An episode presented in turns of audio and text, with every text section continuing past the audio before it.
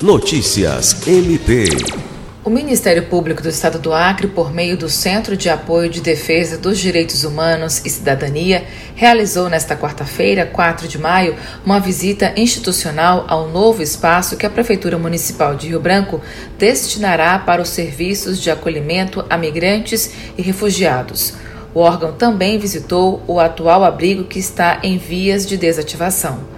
Pelo Ministério Público do Acre também participaram da visita equipes da Promotoria de Justiça Especializada de Defesa dos Direitos Humanos e Cidadania e o Núcleo de Apoio e Atendimento Psicossocial na Terra. Pela Prefeitura de Rio Branco, acompanharam a agenda os representantes da Secretaria de Assistência Social e Direitos Humanos. O novo abrigo fica localizado no bairro da Vila Acre e tem capacidade para receber até 100 pessoas. As visitas tiveram o objetivo de averiguar os atendimentos e a prestação do serviço de acolhimento, cuja função deve cumprir com o que está prescrito nas legislações das normas do Sistema Único de Assistência Social.